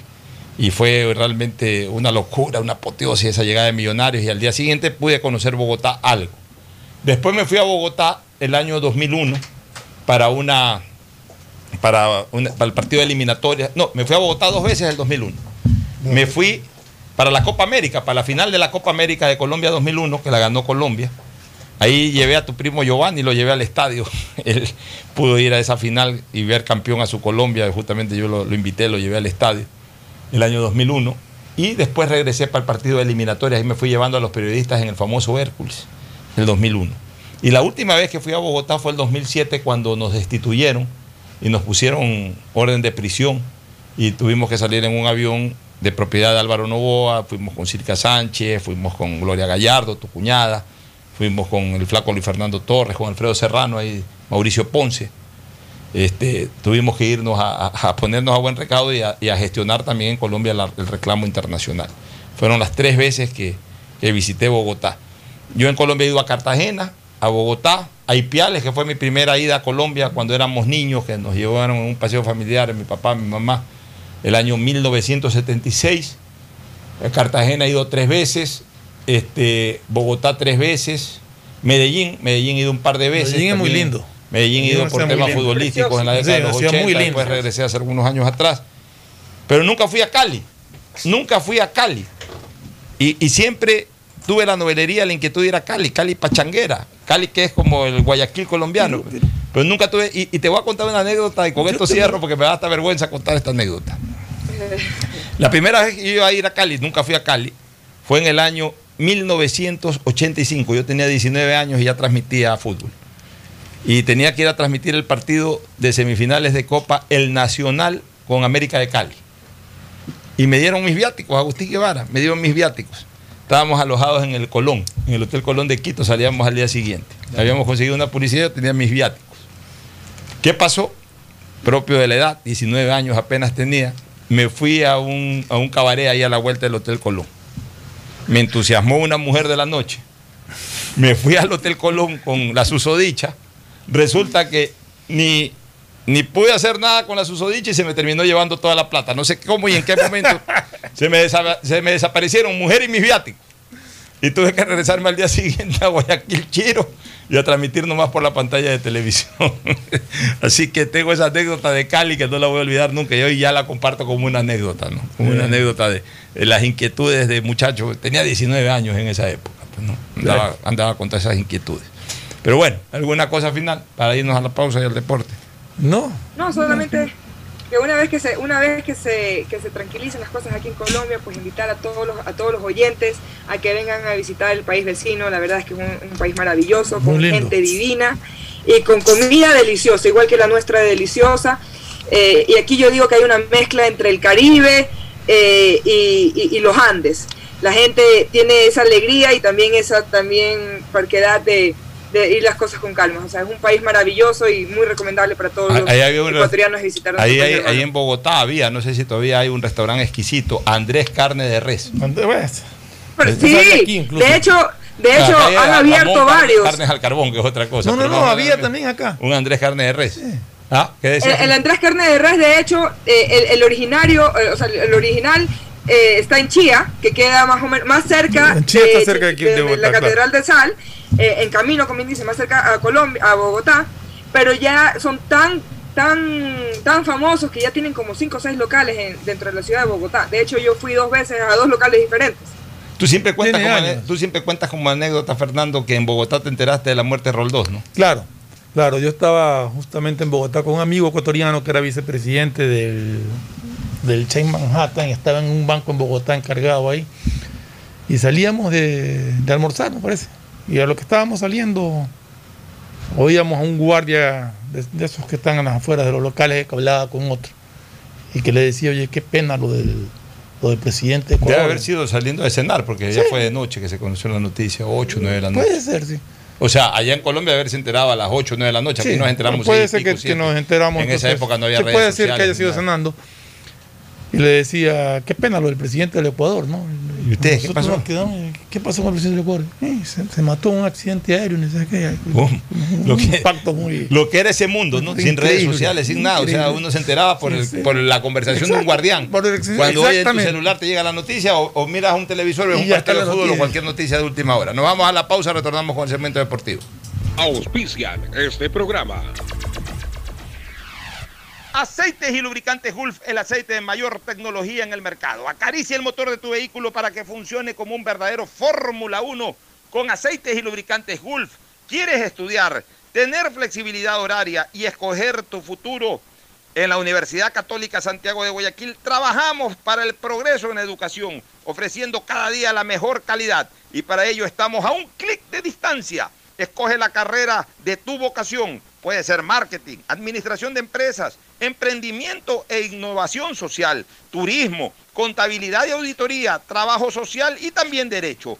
Consulta en nuestra página web mayor información y esquemas de admisión. Universidad Católica Santiago de Guayaquil, formando siempre líderes. En Seguro Sucre, tu lugar seguro con sus nuevos planes Rueda Seguro, un seguro vehicular al alcance de todos. Vive Seguro, donde puedes asegurar tu patrimonio anticipándote a cualquier eventualidad. Futuro Seguro, en caso de accidentes te damos cobertura y en caso de muerte amparamos a tu familia. Seguro Agrícola cuenta con una amplia cobertura en la pérdida causada por eventos climáticos y biológicos, así como Mi Pyme Seguro, un seguro exclusivo para tu emprendimiento con una amplia y flexible cobertura a la medida de tus requerimientos. Seguro Sucre, tu lugar seguro. Contáctanos al 1-800 Sucre conmigo, 782732. Las soluciones empresariales de Claro contribuyen al desarrollo del sector productivo del país. Un ejemplo es Claro Smart Biofeeder, solución para la alimentación automática del camarón que optimiza los factores productivos, acelera su crecimiento y mejora la conversión alimenticia. Con Claro Smart Biofeeder, el sector camaronero es más competitivo en el mundo. Conoce más en claro.com.es slash empresas. Con Claro, todo se conecta. Estamos en la hora del pocho. En la hora del pocho presentamos Deportes, Deportes. Muy bien, entramos al segmento deportivo. Eh, informar que España ya al arranque del segundo tiempo va ganando cómodamente a Eslovaquia 2 a 0. Incluso falló un penalti su principal del- su delantero, no digo su principal, sino su delantero Morata, que ha tenido una muy mala Eurocopa. A lo mejor se destapa de- en cualquier momento, porque así es el fútbol y así son los goleadores. Este, Suecia va ganando 1 por 0 a Polonia, mientras que España le gana 2 por 0 a Eslovaquia. Acorde a esto, veamos cómo quedarían las posiciones de este grupo. Eh, al momento, al momento, Suecia eh, quedaría puntero con Suecia 7 queda primero. puntos. En segundo España lugar, segundo. España seguro con 5. Eslovaquia entra a un, a un bloque de 3. A un bloque de 3. Y Polonia, pues ya eh, que va perdiendo y ha hecho una muy mala campaña el equipo Lewandowski. Por segunda ocasión, Polonia se come con Lewandowski expectativas. Primero en el Mundial del 2018, que le fue mal, eliminado por Colombia. Y en segundo lugar, pues ahora en fuera está quedando fuera, ¿no? Para que veas que en el fútbol no solamente hay que tener una estrella, hay que tener un buen equipo, un equipo que acompañe a esa estrella. Este, mira, hay algunos eh, Los que están con el, tres el que de- pasa la barrera, escúchame, El que el, pa- el que tercero tiene cuatro puntos ya está clasificado. El tercero que, que- que llega a, cuarto, a cuatro puntos está clasificado. Exacto, está clasificado. Está el tercero puntos que llega a cuatro puntos. ¿Por qué? Por ejemplo, Suiza este, quedó tercero en su grupo, Está pero con cuatro puntos clasificado. Suiza está clasificado. Ya. Por ejemplo, Finlandia es uno de los que se quedó con tres. Exacto. En tercer puesto en el grupo B. Hagamos el, el ejercicio completo. En el grupo A, Italia y Gales clasificaron eh, de manera directa. Exacto. Y Suiza también de manera directa, sino que tiene que esperar resultados, aunque ya realmente No, ya- Suiza, real- Suiza con cuatro exacto, puntos quedando clasifica. tercero es un tercer Clasifica, clasificado. así es. Ya, Bélgica y Dinamarca clasificaron en el grupo B, Bélgica con una campaña perfecta, nueve puntos, nueve puntos. En segundo lugar, Dinamarca, que comenzó mal perdiendo Comenzó con, mal, sí. con Con Finlandia, cuando este muchacho casi le da un infarto Sí, ahí sí, todo. Ya, pero quedó en segundo puesto por gol diferencia Dinamarca, clasificó. Y Finlandia es uno de los que espera. Está en tercer puesto, pues está con tres. Entonces ese es uno de los que espera. En el grupo C, otro con campaña perfecta fue este, el equipo de Holanda con nueve puntos. Segundo lugar quedó Austria. Y Ucrania está con tres, ahí está en espera También también. espera. Ya. En el grupo D también ya se jugaron todos los partidos. Inglaterra clasificó con siete. En segundo lugar Croacia, que es el vicecampeón actual del planeta, que quedó con cuatro puntos. Y República Checa, que también hizo cuatro puntos, quedó en tercer lugar. Pero ya aseguró. Ya Exacto. Checa está dentro. Está es uno de los terceros fijos. En el grupo E que se está jugando en este momento, España va ganando 2 a 0. Yo no creo que le vayan que a virar el sí, resultado. es difícil que le den la vuelta. Ya, este, España va ganando 2 a 0, está en este momento en, en segundo puesto. Ojo, por ahí si es que eh, Polonia le empata a Suecia, por ejemplo, este, si España le empata, eh, le, le empata a Suecia, habría que ver quién queda primero, Suecia o España, porque eh, empatarían con 5 puntos en el primer lugar. Si es que Si es que Polonia, Polonia empata. le empata a Suecia, Claro. Suecia va ganando apenas 1 a 0. Si es que Polonia le da de vuelta al resultado. Bueno, pero supongamos que se mantengan los resultados. ¿Cómo queda? Ya. Suecia primero. Pero es que eso te quería decir. Polonia, escúchame, Polonia se está jugando la vida ahorita. Porque si Polonia le da vuelta al resultado, Suecia queda segundo, España primero, pero Polonia clasifica directamente porque al ganar haría cuatro puntos y quedaría entre, Pero, entre los cuatro. Entre, con, entre con los- resultados de ahorita. ¿cómo queda? Con el resultado de ahorita, Suecia está primero con siete. Segundo España, con segundo cinco, con y el tres. tercero Eslovaquia con, perdón, segundo España con cinco, tercero Eslovaquia con tres. O sea con que tres, Eslovaquia que entraría, estaría en espera. entraría en espera. Pero vuelvo a repetir. Claro, dependiendo del resultado, lógico. Ahorita el resultado que más atención genera en este grupo es el resultado entre Suecia y Polonia. ¿Por qué? Porque si Polonia empata, O sea, va ganando Suecia y eso le permite ser primero ahorita transitoriamente. Pero si Polonia empata, Suecia baja a cinco puntos. Porque eh, eh, comenzó la jornada con cuatro. Si empata, hace cinco. Y ahí tendríamos que ver el tema del gol diferencia. Y en el gol diferencia, ambos tienen más dos. Hasta el, ah, no, pues si empata, a ver, si empata, por gol diferencia, España quedaría primero. Porque se quedaría con más uno Suecia y ahorita España ya tiene más dos. Pero si gana Polonia, si gana Polonia, o sea, le da vuelta 2 a 1, dos goles de Lewandowski, Polonia por ahí que salga la magia de Lewandowski. Polonia hace cuatro puntos, queda tercero, pero con esos cuatro puntos, con esos cuatro puntos. España quedaría segundo. este, A ver, no, España quedaría primero. eh, Polonia, que- eh, España quedaría primero, Suecia quedaría segundo por gol diferencia y Polonia quedaría tercero, pero con cuatro puntos entra, clasifica. Porque hay otros que la mayoría tienen tres puntos. Correcto. Y de hecho, si eso ocurre, ya habrían tres equipos con cuatro puntos y so- de, de aquellos que tienen uno. tres puntos tendrían que matarse para que el que mejor eh, Pero es que no, no, no, calificación no, no, tenga entre los tres pero es puntos. que tienes el otro grupo, el que falta, porque ese es bravísimo. Ah, y aquí, y aquí falta el Claro, otro grupo. el más bravo de todos. Que es el de esta tarde. El de de tarde, a las 2 de la tarde. Por eso te digo que hoy es una Sí. jornada lindísima de fútbol, ¿no? sí, Este, tenemos a Francia con cuatro, este es el grupo de la muerte. Tenemos a Alemania con tres, tenemos a Portugal con tres y tenemos Hungría con uno que todavía no está eliminado. ¿Quiénes juegan hoy día? Francia, Portugal. Digamos que empate. Portugal hace cuatro. Y Francia hace 5. Y Francia hace cinco. Alemania que le gane a Hungría, Hace seis. Alemania es primero. Si Francia le gana a Portugal, Francia es primero. A ver, si Alemania le gana, hace 6, quedaría con 5 y 4. O sea, estarían clasificados los tres igual. Así es. Portugal tiene más uno de gol diferencia y tiene tres puntos. O sea que en el caso de que Portugal este, pierda 1 a 0, quedaría con tres puntos y cero. Por lo menos Portugal ya tiene tres puntos que le permiten entrar a ese lote de los que tienen tres puntos. Entonces, si Polonia, si Polonia hoy no gana, habrían cualquier cantidad de terceros con tres puntos. Y con goles de diferencia parecidos, creo todos. Y con goles de diferencia Sí. parecidos. Entonces, ahí sí asegurarían los que tienen cuatro puntos, que son República Checa. A ver, para mí ya clasificados, los que tienen cuatro puntos y quedaron en tercer puesto están clasificados. Y son, Ita- son Suiza por un lado y República Checa por el otro. Correcto. De ahí vamos a ver cómo. De ahí todos hasta el momento tienen tres puntos. Todos hasta el momento tienen tres puntos. Vamos a ver cómo le va a Portugal y vamos a ver cómo le va a Polonia. Porque ya Eslovaquia que tiene tres puntos, y ojo, Eslovaquia Pero tiene ese- tres puntos, pero Eslovaquia está perdiendo. En ese grupo de, de Bueno, si, Portugal- si- si- si- si Polonia no gana, Eslovaquia En- queda con ese esos tres grupo- puntos a la ese pelea. grupo de Portugal, salvo una derrota de Portugal, lo pondría en conflicto.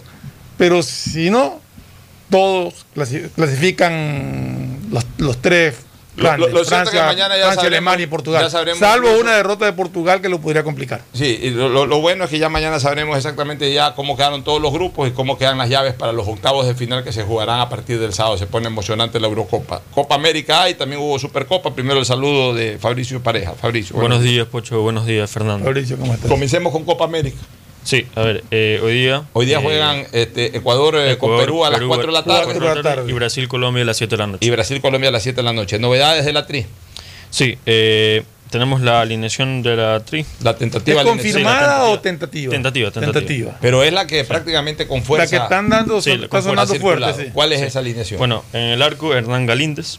Le van a dar la oportunidad a Galíndez, me parece bien, para que tape y para ver qué tal. Porque, Sí. a ver, lo que yo te decía, Fernando, yo sé que es de tu equipo, pero por suerte contigo aquí no hablamos de camisetas, sino hablamos de la selección. Domínguez no es que, te- como es, Ortiz no es que tuvo la culpa en los goles que recibió en esta Copa América, pero tampoco nos ha mostrado ser ese arquero salvador de jugadas que eh, justamente uno espera que el arquero, para eso está el arquero. Lo que yo te digo es una cosa, o sea, en los goles pienso que no tuvo nada que ver y de ahí no ha, te- no ha tenido Ya, no ha oportunidad de tenido, pero, no- pero en los goles a veces tú esperas que el arquero te haga la, la, la, la Siempre salvada. sueñas que el arquero te. ¿no? Entonces, si no las ha hecho, bueno, pues veamos qué pasa con Galíndez. O sea, porque hay una cosa que es real. No tapa Domínguez el primer partido de eliminatorias. Eh, y está bien que Domínguez no ahora no. Domínguez lo que más tiene es partidos internacionales. Sí. Ahorita no importa que tape. Ahorita lo que hay es que definir cuál es el que está mejor. Además de que Domínguez tampoco ha estado Tampoco ha estado. a un nivel Ya. pues que Por supuesto. Entonces, este año, porque el año pasado. No, no, este bien. año estamos hablando de esto. Ya, entonces ya tapó dos partidos Ortiz, bueno, que le den dos partidos a Galíndez. Salvo que el partido de Galíndez sea desastroso Claro, hoy y que sí, lo sí, obligaría sí, a que regrese Ortiz o que regrese Domínguez. Pero si, por ejemplo, hoy día le va muy bien a Galíndez y le va muy bien contra Brasil, bueno, se ganó su puesto en el arco, o el otro se gana su puesto en el arco. Aquí lo importante es que el que se gane el puesto sea en la cancha, no que se gane el puesto por una llamada telefónica de un dirigente. Así Eso es. es. lo que, eso es lo que nos interesa como, como hinchas al fútbol. En la bueno, defensa. en la defensa por derecha va apreciado. Robert Arboleda. Y es que ahí no hay ni siquiera para quién pedir por preciado, porque cerraron las posibilidades Pero, a a, ver, todos los marcadores. Pero, es que- pero justamente estábamos hablando de un jugador que ha sido campeón en tres países distintos. es ha sido campeón en Ecuador, campeón en Perú y campeón Ah, y en acaba de quedar campeón, que, es- que es John Narváez. Que es John Narváez, sí, Pero ¿no? John Narváez no está ni siquiera en el radar del técnico, menos en esta Copa exacto, América. así es. Pero no, pero lo que te digo es que en, en esta Copa América, en esta Copa América, eh, eh, eh, gol de, de- de España, 3 a 0. Otro de España. España. Ya con eso España está reasegurando su segundo puesto a la y- espera de lo que pase entre Exacto. Suecia y, y Polonia. Con un empate de Polonia, ya España termina primero cuando estaban pensando que incluso se podía quedar eliminada. Bueno, lo que te- y, y con camiseta blanca No, para que- Mr. Chip. para Mr. Chips. Rompió el maleficio esta vez con la camiseta blanca. Este, escúchame. En esta Copa América no hay un no hay una alternativa, porque tú dices la alternativa por izquierda ya está mal eh, Pervis Estupiñán, darle chance a Pineida, pero por derecha no hay a quién darle chance. Porque hay Lo este- único que podría hacer es ponerlo a Pineda en la derecha, pero no. este, este muchacho, este, este muchacho hurtado que recién está Ah, pero es comenzando. jovencito, o sea, recién. O sea, a Pedro Pablo Perlaza lo llevó para las eliminatorias y ya no lo volvió a llevar. Obviamente no quieren saber nada de Byron Castillo, ya es problema de ellos. Y este, el mismo Romario Caicedo, que ha hecho méritos, no le paran bola. Y a otro que viene haciendo mérito hace tiempo, que para ese muchacho hace rato que pu- pudo haber sido ya convocado para un evento de esto, es el Piojo, El Piojo López. El Piojo López de la Universidad Católica, que, que incluso hasta el equipo del presidente, pero yo no sé por qué no lo llaman, ese muchacho es un buen defensa. O sea, yo siempre digo, el marcador de punta o el back central tienen que primero ser buenos defensas y después ser buenos colaboradores ofensivos. Pero eh, en, en este marasmo de análisis táctico en el que se, se ven ahora inmersos hasta los propios eh, analistas de fútbol, consideran que el mejor defensa es el que mejor ataca. No, señor. Mejor defensa es el que mejor defiende. O dicen, no, el centrodelantero ideal es el que marca la salida. No, el delantero ideal es el que mete los goles y después si ayuda a marcar la salida es un plus. Pero Así no es una prioridad. Claro. Bueno. Bueno, eh, los centrales serán Robert Arboleda y Piero Incapié. Yo es más, Piero Incapié estaba leyendo una noticia de que está en la mira de- del Atlético de, de Madrid, según veía en la noticia, y de otros equipos europeos que lo están observando. Porque Ahí se comienzan a marear, pero bueno, a ver, eh, Hincapié creo que ha hecho una buena Copa América, Arboleda también, pero dentro del desorden defensivo de Ecuador que la generan, eh, la fle- la- las facilidades, las filtraciones que provocan los marcadores de punta, hicieron ver mal a los centrales. Porque al final de cuentas, los dos goles que nos hizo Venezuela fueron goles eh, que nacieron en las bandas y terminaron en el centro del área por una desarticulación defensiva total, que comenzó en los que no- marcadores y que terminó en los no centrales. solamente los marcadores, nuestros, nuestra línea de contención tampoco Claro. funciona. Tampoco Entonces, más complicación para los centrales. Claro, sí, sí, sí. O sea, tenemos una línea de contención que no nos funciona y dos marcadores que no funcionan, entonces te crean una serie de Y- problemas. Y, por izquierda va Estupiñán. Estupiñán, sí. Incambiable Estupiñán. O sea, O sea, Estupiñán, yo había escuchado que iban a poner a Pineda hoy día. eh, bueno, creo- esa es la posible. Vamos a ver No, si es por que eso, vamos a ver. Alfaro Ya, pero, considera o sea, poner a Pineda. si ¿no? ya después del partido de Estupiñán contra Perú por eliminatorias en Quito no salió, yo no sé si sea Ya. fácil que lo saquen, pero, pero bueno, Bueno, ya. veamos si ¿Qué ya más tiene? Pineda en medio campo. En medio campo va Méndez y Moisés Caicedo. Insiste. Insiste. El mismo medio campo. Sí. Mira, yo te digo una cosa. Yo creo que, a ver, los dos son buenos jugadores. Pero Lo Pocho, que- lo cuando que- hay jugadores que no te rinden, tienes que cambiar y tienes con qué cambiar. ¿A quién pueden poner ahí? Pueden poner a Dixon Arroyo, por ejemplo, Ya. para que haga la labor de contención. Sí. Por lo menos para probar. Para probarlo, pues, para ver qué te, te- te- Ahora, mira qué te, qué te funciona o qué no te funciona. Ya, ahora, tamp- tampoco es cuestión solamente de cambiar por cambiar. O sea, ¿en qué sentido digo esto? Tiene a que- Franco también. Ya, hoy día creo que va a jugar Franco, Sí, pero Franco. Franco. es más ofensivo. Va Ahora, Sí, es más ofensivo. ya, lo que te digo es que también ya ahí es cuestión del técnico, ¿no? Sobre todo cuando son jugadores jóvenes. El técnico tiene que cogerlos en un pizarrón y decirle, a ver, ven acá, Caicedo, ven acá. Mira, ustedes no están marcando acá, ustedes tienen que hacer más cobertura en este sector, Eso- redondearles ahí el, el punto donde tienen que marcar más. O sea, también Ayer- darles, darles, ayer- darles Inducción. inducción, inducción Es que- táctica. es que justamente ayer hablábamos Los con- entrenadores no hacen inducción Ayer táctica hablaba particular. con, con Fernando, con mi hijo, sobre el gol que nos mete en el segundo, con, que, con- con- que nos empata Venezuela. Más allá del error del marcador de punto y todo, ¿Cómo es posible que un jugador te meta un pelotazo sin que ningún volante lo, lo, lo- lo atore y lo, y- y Ya, lo- lo entonces- moleste, sino que le dejó entonces, toda la libertad del campo Oye, para que... e- esa, es la, esa es la función del técnico, por eso que yo ya estoy comenzando a dudar de- de- del profesor Alfaro con el respeto que él se merece. Los entrenadores tienen que dar inducciones tácticas eh, colectivas e individuales. Las colectivas, bueno, con el equipo, quiero que el equipo me juegue así, todos ven, todos, todos observan el análisis, todos. Pero también hay la inducción particular, pues, ¿no? Ok, ven acá tú. Ven acá, aparte, ya por último se van los compañeros, ¿por qué? Como decían los profesores en los colegios, quédate Fernando Flores, quédate Pareja, quédate Jar, que quiero hablar con usted.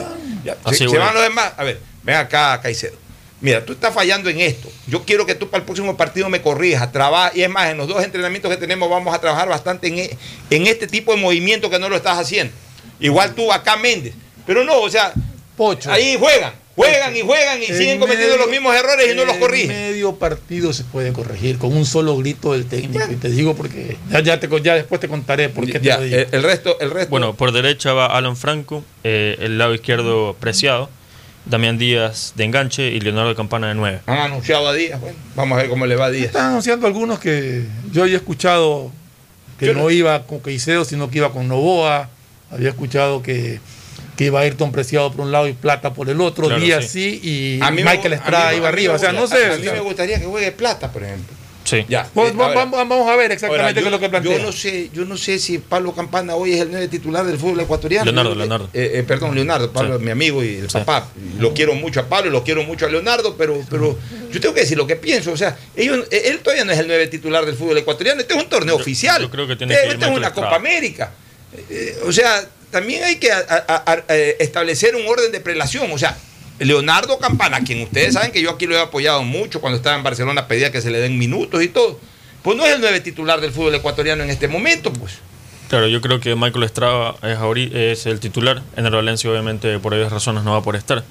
Pero vamos a ver qué Y, también, Alfaro. y también el, el técnico tiene que, porque si hay otras variantes, pues, o sea, está el Coco Angulo, está el otro Angulo. Tiene el que mirar el que otro lado, claro, el Angulo. O sea, que hay delantero. se está concentrando demasiado en los mismos jugadores y no, ha- no abre el, el horizonte de convocatorias. y Entonces, eh, después nos encontramos que algunos jugadores no están en su mejor momento y no hay con qué Lo que pasa reemplazar. es que los números ya lo están poniendo mal al profesor Alfaro. O sea, Ecuador hoy día tiene que ganar. Si Ecuador hoy día empata, está al borde de la eliminación, porque el último partido es con Brasil. Y No, con si un día- empate, si y con un empate a lo- lo- esperando el resultado de Venezuela en la última fecha con Perú, con un empate lo único que hacemos es igualar en puntaje al cuarto que es Venezuela. Sí. O sea, con un empate no, no sacamos nada. Con un empate terminamos de darle la clasificación a Perú, porque Perú ya con tres Claro, puntos, un empate hace cuatro y ya, ya, está, ya está al otro Sí. lado. Y, y- y- Vamos a llegar empate- obligados a ganarle a Brasil. Llegados a empatar, obligados a empatar o a ganar a Brasil o a esperar de que Vene- eh, o a jugar con el Perú resultado de Venezuela, Venezuela, sí. y jugar con otro resultado para, para clasificar y la, y la manera de clasificar es no ser último o sea No, jugar no, con otro resultado para no ser último es hasta vergonzoso Es vergonzoso. Sí, sí, sí, vámonos a la pausa El siguiente es un espacio publicitario apto para todo público. En invierno las lluvias son fuertes. Para evitar inundaciones debemos trabajar juntos, tomando medidas preventivas para mantener siempre limpias las alcantarillas. Si está lloviendo, evita sacar la basura, revisar obstrucciones sobre los pozos, sumideros y demás estructuras que impidan el desagüe de las aguas lluvia. Y sobre todo evitar salir de casa cuando haya fuertes lluvias. Recuerda informarte siempre por canales oficiales. Juntos podemos evitar que el invierno afecte nuestra ciudad.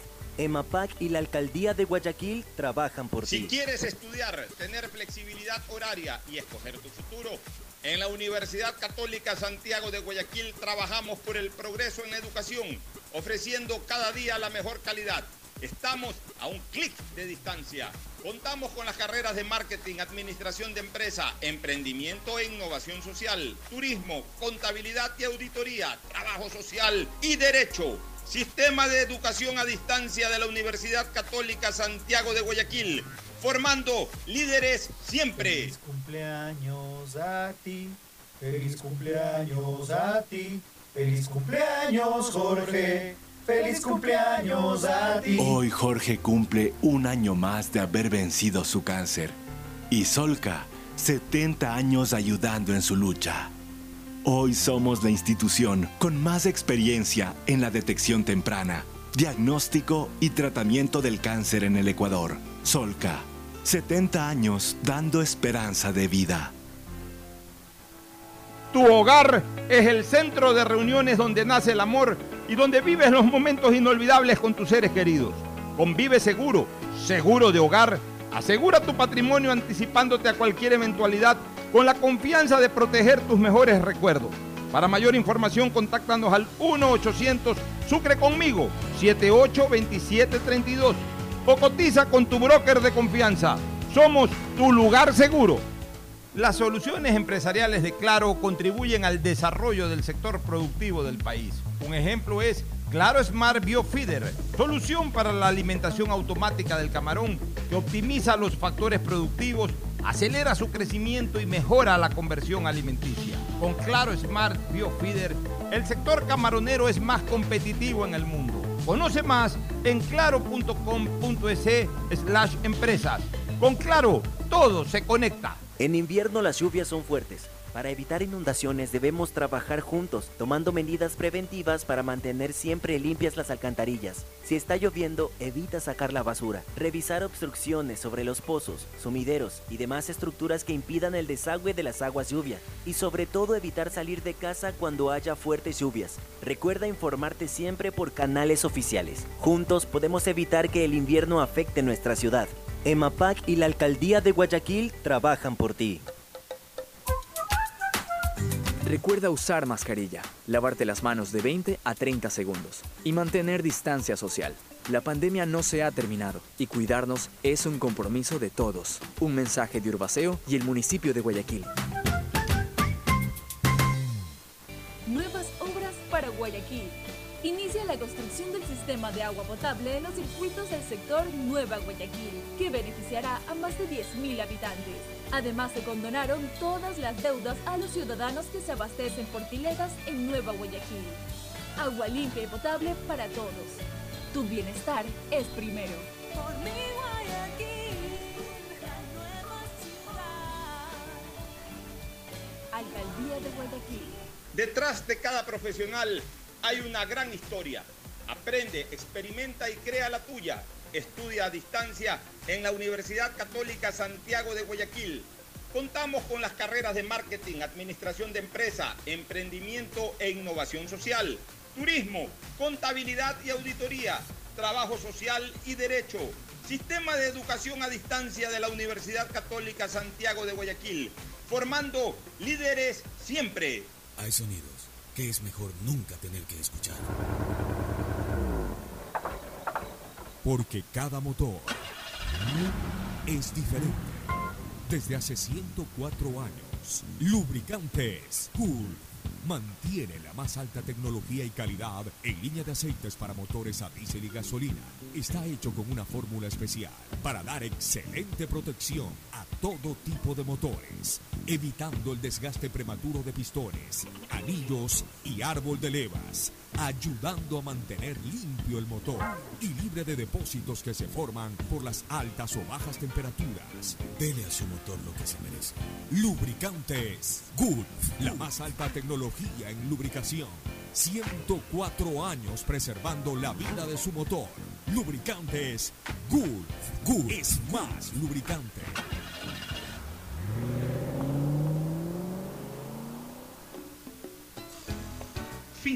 Espacio publicitario. Usted está escuchando un programa de opinión, categoría O, apto para todo público. El que acaba de entrar. Eh, eh, cuarto gol de España, 4 a 0 Eslovaquia, recontrasegurado el segundo puesto. Y en el otro partido, Suecia hizo el segundo gol a través de Forsberg al minuto 59, pero dos minutos después Lewandowski descontó y el partido va 2 a 1, sigue Suecia adelante y eso le garantizaría el primer lugar a los escandinavos. Supercopa ayer. Sí, Barcelona le gana 1-0 9 de octubre con gol de Garcés de penal. 9 de octubre que comenzado el partido se quedó con 10 hombres. Por la Sí, expulsión de Dani sí. Luna, sí. Ajá, ¿Y por qué lo expulsaron a Dani Luna? Por pisarlo a Sergio López. Lo pisó, pero bueno, para mí era amarilla, pero lo sancionó con roja el Bueno, árbitro. si lo pisó sin ningún. que no fue algo accidental, Claro, sino algo fue- intencional, es lo- agresión lo- directa. Lo quiso saltar y sin querer lo, lo tocó. Bueno, eso es sin querer, habría que ver la Claro, jugada. sí. Habría que ver la he pero, pero en todo caso. Y- y eh, Liga. ¿cómo, ¿Cómo alineó Barcelona? Eh, Barcelona alineó De Tiene la alineación de Barcelona. Mientras tanto, Liga le ganó al Delfín. 4 Liga a le 2. ganó al Delfín 4 a 2 en el estadio Atahualpa y con eso, por eso, y, y por esa razón la final será el próximo sábado Eh. en la tarde en el estadio Olímpico Atahualpa. En el Olímpico No, perdón, en el estadio de- Banco de Guayaquil. Claro, en el Independiente del de Valle. San Golquín, el estadio Independiente del Valle entre Liga Deportiva Universitaria de Quito y Barcelona. ¿Cómo alineó ayer Barcelona? Bueno, alineó Burray eh, en el arco, Castillo por derecha, Josué Quiñones eh, central con Byron, Brian Caicedo, Lionel Quiñones por izquierda. Molina, Carcelén, mediocampista, Sergio López por derecha, Emanuel Mar- Martínez por izquierda y arriba fue Mastriani por Garcés. Por- y Garcés. Mastriani y o sea, la doble punta. Eh, Mastriani, por lo menos en estos partidos, debería aprovechar para hacer goles, ¿no? Eh, miren, de todas maneras, Barcelona jugó con buena parte de su equipo titular. Sí, una buena Sí, plantilla. eh, con excepción de los que están en la selección, Fernando León, el Quito Díaz y, y Pineida. eh, jugó Castillo, ¿no? Jugó Castillo, Jugó Castillo. claro. Y, y los centrales, pues que obviamente. Tuvieron una buena eh, participación. Riveros está lesionado, León está en la selección Mm. y Aymar todavía no está recuperado. Pues jugaron bastante bien estos Fueron muchachos. bien, sí, sí, sí. Ya, quinto gol de, de España. Quinto Eso gol de España. 5 a justamente 0. viendo ahorita. Y la final de la Supercopa será este sábado a las 3 de la tarde. A las 3 de la tarde. Barcelona, Liga Quito en el Estadio Banco Guayaquil. Bueno, para los que les gusta el fútbol, entonces recomendación esta tarde Eurocopa partidazos, especialmente sea Fútbol, todos. pero no, tres partidos, pero de campanilla. Francia, Portugal, un Dos de la partidazo. tarde. Alemania, Hungría, que es más suave. No, pero Pero Francia, Portugal. Portugal es el partido de las 2 de la tarde. A Sí. las 4 Ecuador, Ecuador, Colombia. Ecuador, Perú. Ecuador, eh, Perú, que estoy hablando de tonterías. Y a Ecuador, las Perú. 7. Y a las 7 Colombia, Brasil. Colombia, Brasil. Así que una jornada deliciosa de fútbol. Auspician este programa. Aceites y lubricantes Gulf, el aceite de mayor tecnología en el mercado. Acaricia el motor de tu vehículo para que funcione como un verdadero Fórmula 1 con aceites y lubricantes Gulf. ¿Quieres estudiar, tener flexibilidad horaria y escoger tu futuro? En la Universidad Católica Santiago de Guayaquil trabajamos para el progreso en educación, ofreciendo cada día la mejor calidad. Y para ello estamos a un clic de distancia. Escoge la carrera de tu vocación. Puede ser marketing, administración de empresas, emprendimiento e innovación social, turismo, contabilidad y auditoría, trabajo social y también derecho. Consulta en nuestra página web mayor información y esquemas de admisión. Universidad Católica Santiago de Guayaquil, formando siempre líderes. En Seguro Sucre, tu lugar seguro con sus nuevos planes Rueda Seguro, un seguro vehicular al alcance de todos. Vive Seguro, donde puedes asegurar tu patrimonio anticipándote a cualquier eventualidad. Futuro Seguro, en caso de accidentes te damos cobertura y en caso de muerte amparamos a tu familia. Seguro Agrícola cuenta con una amplia cobertura en la pérdida causada por eventos climáticos y biológicos, así como Mi Pyme Seguro, un seguro exclusivo para tu emprendimiento con una amplia y flexible cobertura a la medida de tus requerimientos. Seguro Sucre, tu lugar seguro. Contáctanos al 1-800 Sucre conmigo, 782732. Las soluciones empresariales de Claro contribuyen al desarrollo del sector productivo del país. Un ejemplo es Claro Smart Biofeeder, solución para la alimentación automática del camarón que optimiza los factores productivos, acelera su crecimiento y mejora la conversión alimenticia. Con Claro Smart Biofeeder, el sector camaronero es más competitivo en el mundo. Conoce más en claro.com.es slash empresas. Con Claro, todo se conecta. Estamos en la hora del pocho. Gracias por su sintonía. Este programa fue auspiciado por Aceites y Lubricantes Gulf, el aceite de mayor tecnología en el mercado. Universidad Católica Santiago de Guayaquil y su plan de educación a distancia, formando siempre líderes. Seguro Sucre, tu lugar seguro con sus nuevos planes. Rueda seguro para tu carro, vive seguro para tu casa, mi pyme seguro para tu emprendimiento, seguro agrícola para tu producción en el campo y futuro seguro para velar por el futuro de tu familia. Claro Empresas y Claro Smart Biofeeder, un servicio de alimentación automatizada que contribuye a la productividad y desarrollo del sector camaronero del Ecuador. Con Claro, todo se conecta.